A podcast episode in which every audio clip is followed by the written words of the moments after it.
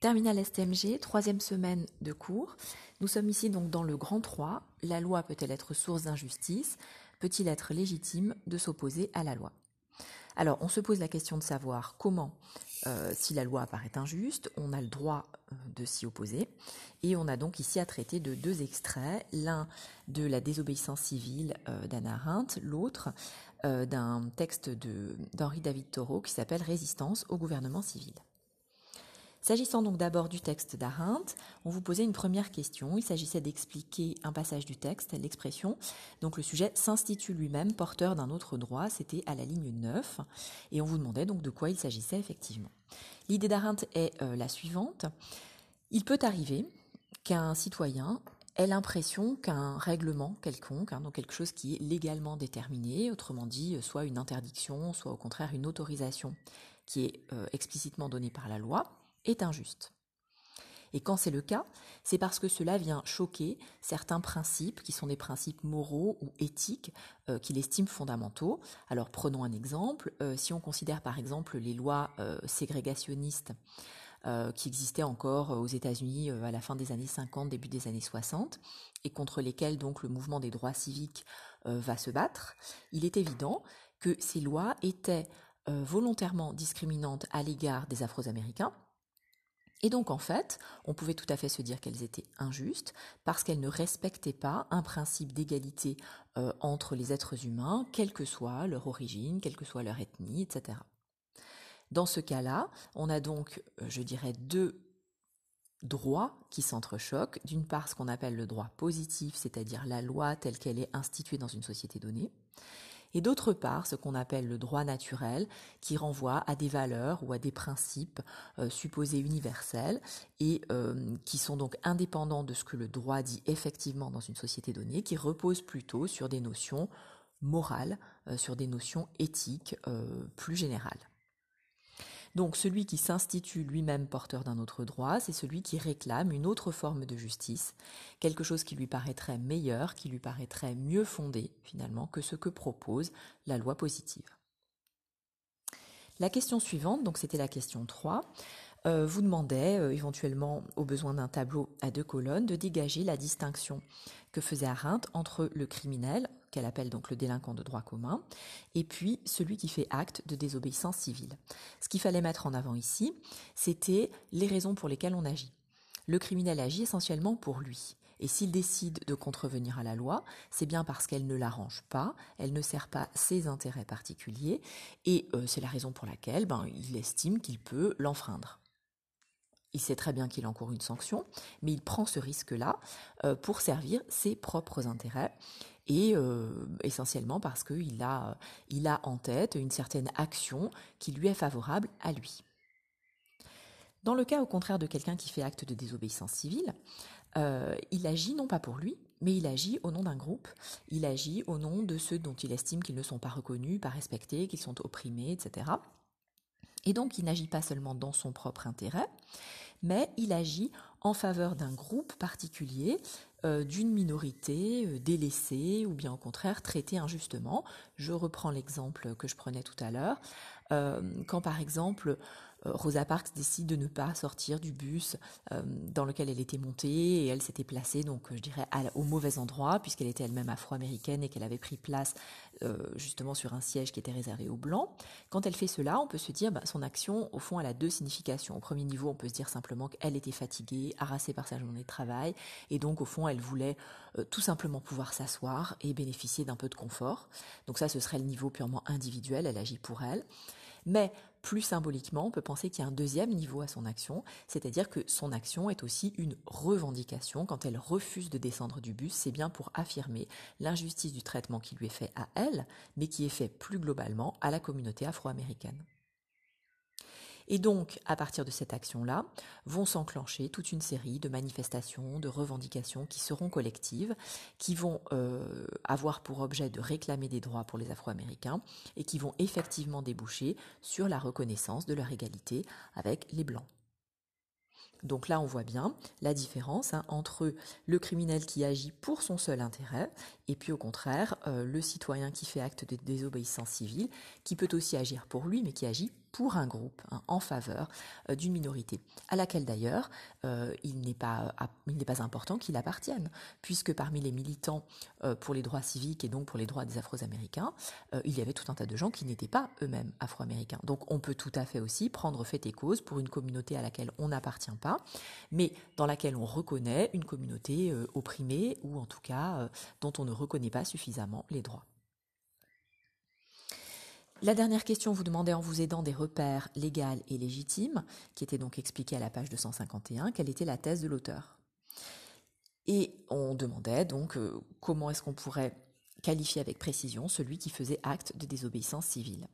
L'idée d'Arendt donc est de dire que quand ce qui est légal ne semble pas légitime, c'est-à-dire ne semble pas juste, ne semble pas bon au regard euh, de valeurs, euh, des valeurs humaines fondamentales, alors il devient acceptable que le citoyen aille contre la loi, fasse connaître son opposition à elle et euh, finalement décide de ne pas l'appliquer. Comment donc appeler celui qui euh, ainsi fait acte de, désobéissance civile? Ben, On pourrait dire au fond que c'est rien, ni plus ni moins qu'un bon citoyen, c'est-à-dire quelqu'un qui ne fait pas seulement qu'obéir à la loi, mais qui au contraire agit pour la transformer, l'optimiser, la rendre plus efficace et surtout plus juste en société. Concernant donc le texte de Taureau, une révolution pacifique contre les lois injustes. La première question qui vous était posée était la suivante. Quelles sont, d'après l'auteur, les différentes façons de réagir face à des lois injustes? Dans le premier paragraphe, euh, il recense trois réactions. Alors, la première consiste au fond à ne rien faire, se contenter d'obéir.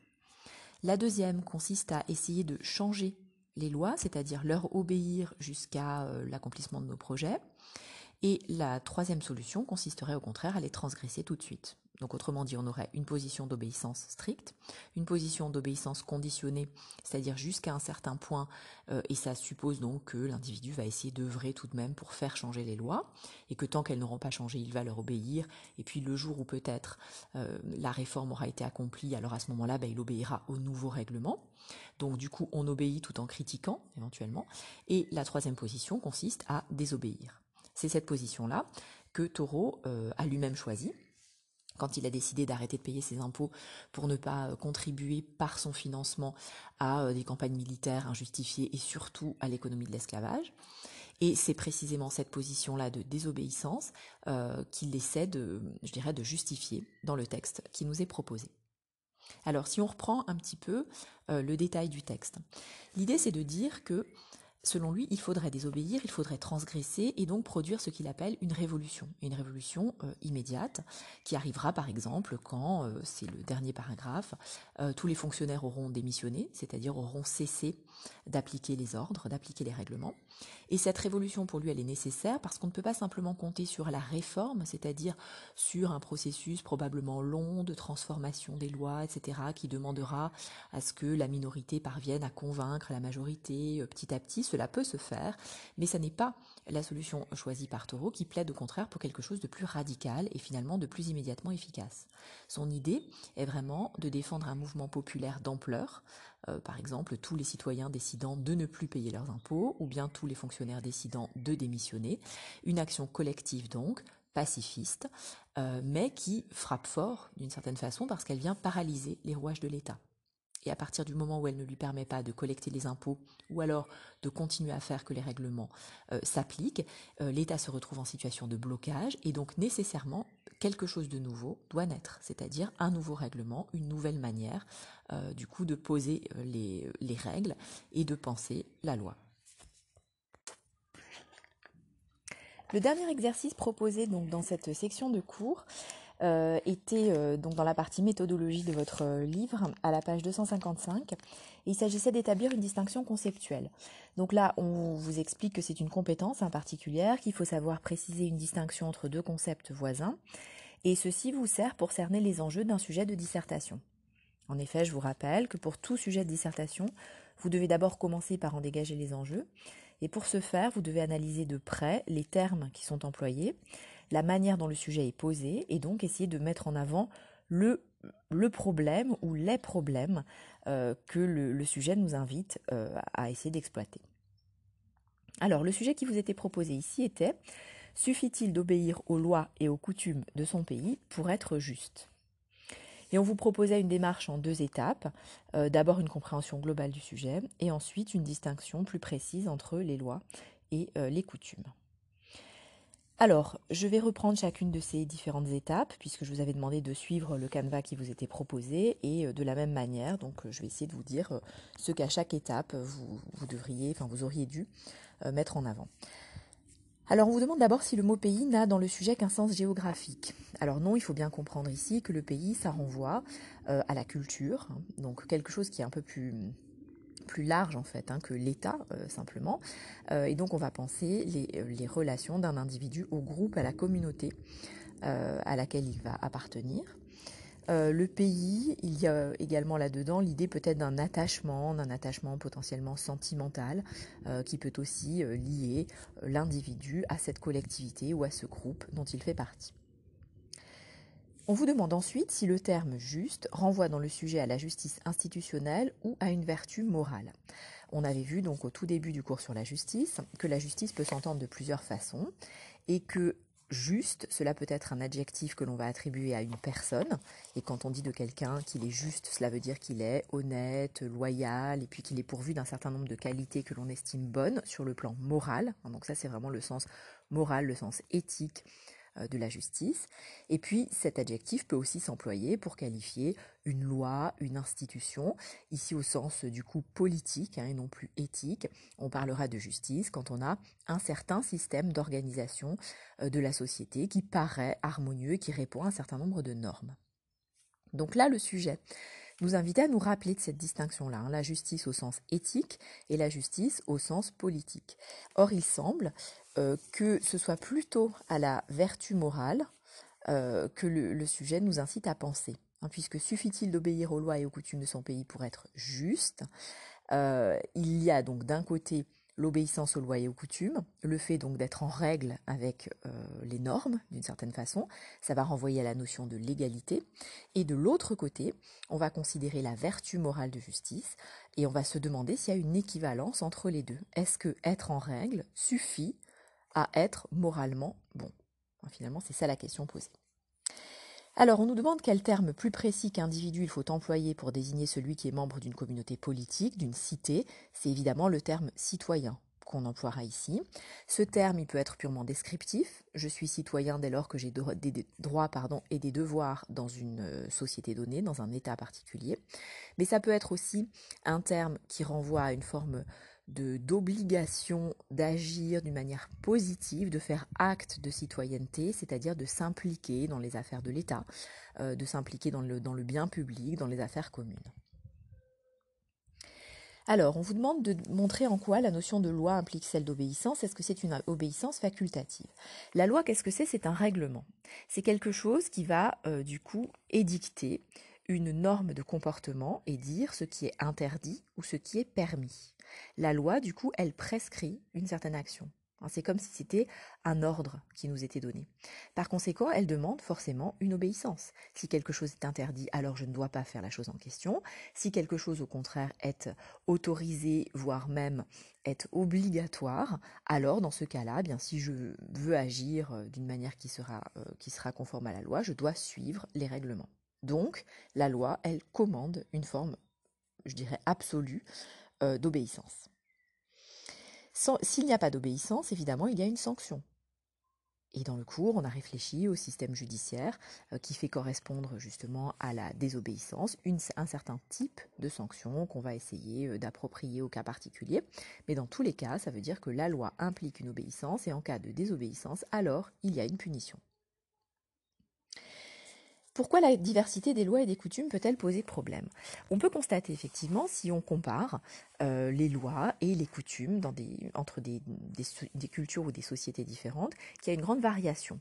Euh, ça peut être le cas si on, essaie de comparer euh, les situations dans l'histoire, par exemple, hein, et donc si on se demande quels sont les droits et les devoirs qui sont aujourd'hui reconnus aux citoyens, ils diffèrent énormément des droits et des devoirs, et notamment sur le, sur le plan des libertés, par exemple, hein, qui étaient jadis euh, accordée euh, au sujet du roi, par exemple. Hein, ça, c'est évident.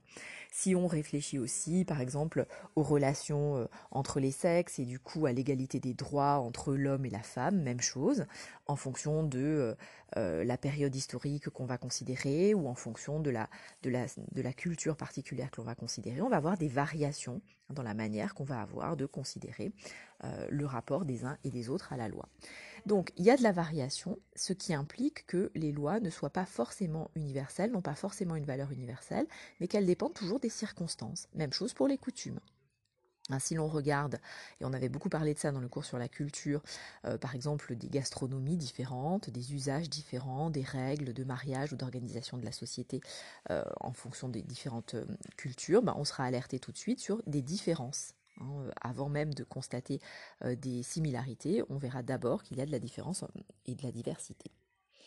Pourquoi est-ce que ça peut poser problème? Parce que ça montre qu'il n'y a peut-être pas de, repères universels ou de règles universelles, et ça peut du coup impliquer que quelqu'un qui respecte les coutumes ou les lois de son propre pays ou de sa propre euh, culture ne soit pas forcément estimé juste en dehors de son contexte de référence à lui. Alors, justement, la dernière question de la partie euh, comprendre le sujet, pourquoi l'article possessif son est-il important, doit vous faire réfléchir à cela. C'est-à-dire que le son, suffit-il d'obéir aux lois et aux coutumes de son pays pour être juste, renvoie bien l'idée d'une singularité, c'est-à-dire d'un cas qui n'est pas forcément transposable à d'autres situations. Celui qui fait ce que son droit ou sa coutume euh, lui prescrit répond bien à une norme qui est particulière, qui vaut pour un groupe donné, mais qui ne vaut pas de façon générale et encore moins de façon universelle. L'opposition qui est introduite ici se trouve donc entre l'idée d'une justice universelle, euh, qui peut-être recouvrirait la notion de vertu morale, la justice d'un point de vue éthique ou moral, et de l'autre côté, la diversité et donc le caractère relatif des coutumes et des lois en vigueur dans une communauté donnée. Donc la première étape servait à comprendre mieux euh, les termes du sujet en les analysant en détail. La deuxième étape va nous permettre de creuser davantage la distinction entre la loi et la coutume, puisque les deux termes sont associés dans le sujet, et on doit se demander s'il convient de les prendre en bloc, loi et coutume, en considérant que bah, finalement c'est à peu près la même chose euh, d'obéir à une loi et d'obéir à une coutume, ou si au contraire on doit faire une distinction entre les deux. Alors, clairement, pour pouvoir approfondir votre travail, vous devez essayer de produire le développement le plus précis possible. Et donc, si vous avez deux mots ici, on peut supposer qu'il y a une nuance entre les deux, parce que sinon vous aurez interrogé seulement sur les lois ou seulement sur la coutume, si finalement la réponse euh, bah, était la même. Donc le fait qu'on juxtapose ces deux termes-là, ça n'implique pas une répétition, mais au contraire une nuance entre les deux. Donc à vous d'essayer de penser quelle est cette nuance. On nous demande d'abord qu'est-ce qui arrive quand on ne suit pas une coutume. Euh, bah, sans doute qu'on va peut-être paraître un peu étrange, un peu anticonformiste, peut-être euh, entraîner la désapprobation du groupe parce qu'on ne fait pas ce que l'on devrait faire, mais du coup c'est une forme de condamnation ou de blâme purement morale. Euh, et c'est très différent de ce qui se passe quand on ne respecte pas la loi, où on risque d'être sanctionné, c'est-à-dire ici d'être puni par une peine définie par le code auquel on doit se référer. Donc là il y a une sanction de type juridique. On vous demande d'énoncer les caractéristiques d'une coutume, elle est non écrite, non justifiée, elle a une origine inconnue, elle est ancienne, elle est contestable, elle est arbitraire, c'est tout ce qui relève au fond d'une tradition. Tout ce qui relève d'une tradition qui implique des comportements et des rites particuliers, euh, souvent aussi des croyances, un système de référence et puis euh, des valeurs qui sont transmis de manière plus ou moins informelle par l'éducation et puis par le groupe. Et on vous demande ensuite de rédiger un paragraphe illustré d'un exemple soulignant que le respect de la coutume n'est que facultatif. Alors je prendrai un exemple tout bête, mais euh, il est de coutume, par exemple, de donner à la fin de l'année des étrennes, euh, par exemple à son facteur.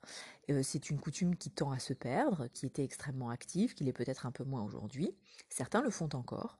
Et l'idée, c'est tout simplement de remercier pour la distribution du courrier, les petites attentions éventuelles, bah voilà, la personne qui est payée évidemment pour ce service-là, mais dont on peut estimer qu'elle mérite une forme de gratification. Et c'est ce à quoi servent les étrennes. Si on ne respecte pas la coutume en question, euh, si on ne fait pas cela, pour autant le postier ne va pas s'arrêter de nous distribuer le courrier, puisque de toute façon, légalement, il y est obligé, il y est contraint, mais on peut supposer que peut-être il nous estimera mal poli, ou peut-être d'ailleurs qu'il pensera tout simplement que nous n'avons pas connaissance de cette coutume qui n'est plus si active et que peut-être un certain nombre de personnes ont oublié. Donc on voit bien qu'en dérogeant ici à la coutume, euh, on ne prend pas le risque d'une sanction pénale, éventuellement d'une sanction morale, on prend le risque peut-être d'être jugé, mais finalement c'est tout. Alors bien sûr, certaines coutumes dans des sociétés traditionnelles euh, qui vont veiller euh, de manière plus, plus précise au respect euh, de la tradition peuvent avoir une valeur très forte hein, pour l'individu et ça peut être très très euh, grave, je dirais, euh, que d'être mis au banc du groupe si on n'a pas fait ce qu'il fallait. Donc parfois la puissance de la coutume est très grande et le contrôle social aussi. Mais il n'y a pas de sanction juridique qui s'applique à la transgression de la coutume. Ou alors, c'est que la coutume est devenue une loi. Et là, du coup, c'est différent, ça n'est plus seulement une tradition, mais c'est quelque chose qui est devenu absolument obligatoire sous peine de sanction. En effet, le respect de la loi pour le citoyen, c'était la rubrique euh, suivante, est une obligation d'ordre juridique et d'ordre politique. Ça veut dire quoi? Une obligation juridique, ça implique tout simplement que quelqu'un qui désobéit à la loi prend le risque d'être sanctionné. Une obligation politique, ça veut dire que le statut même de citoyen implique des droits et des devoirs. Et les deux sont réciproques. Je ne peux pas en appeler à mes droits si par ailleurs je ne respecte pas les devoirs qui sont les miens. Autrement dit, c'est un statut politique particulier que d'être citoyen, donc d'être pourvu d'un certain nombre d'autorisations, de libertés et de possibilités qui vont aussi avec certaines restrictions de mon action. On nous demande ensuite si on peut répondre de la même façon à la question posée par le sujet pour les lois et pour les coutumes. La distinction nous incite à penser que non, ce n'est pas tout à fait la même chose que d'obéir à une loi et d'obéir à une coutume.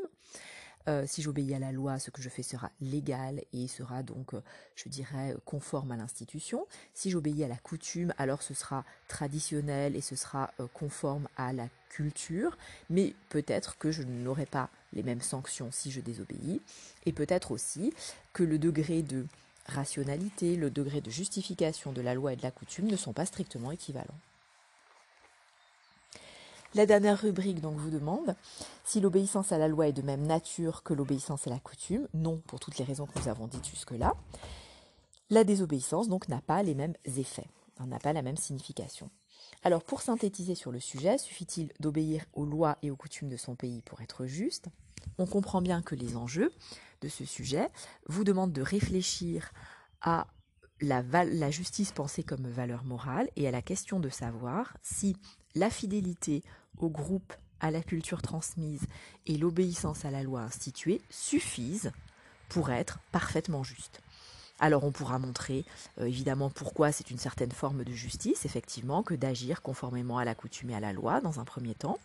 On pourra montrer ensuite qu'il y a peut-être des cas euh, limites dans lesquels et la coutume et la loi semblent prescrire des comportements injustes, deuxième partie, et on se demandera enfin, en troisième partie, comment, euh, je dirais, s'assurer au fond de la justice sur le plan moral, de la coutume et de la loi, c'est-à-dire comment penser des valeurs qui pourraient être communes à la coutume, à la loi et à l'éthique, et qui pourraient du coup faire de nous des êtres justes euh, dans tous les sens du terme, avec l'idée que peut-être, euh, effectivement, certaines obéissances soit traditionnel, soit euh, euh, purement, euh, purement juridique, ne se justifie pas d'un point de vue humain, d'un point de vue proprement moral.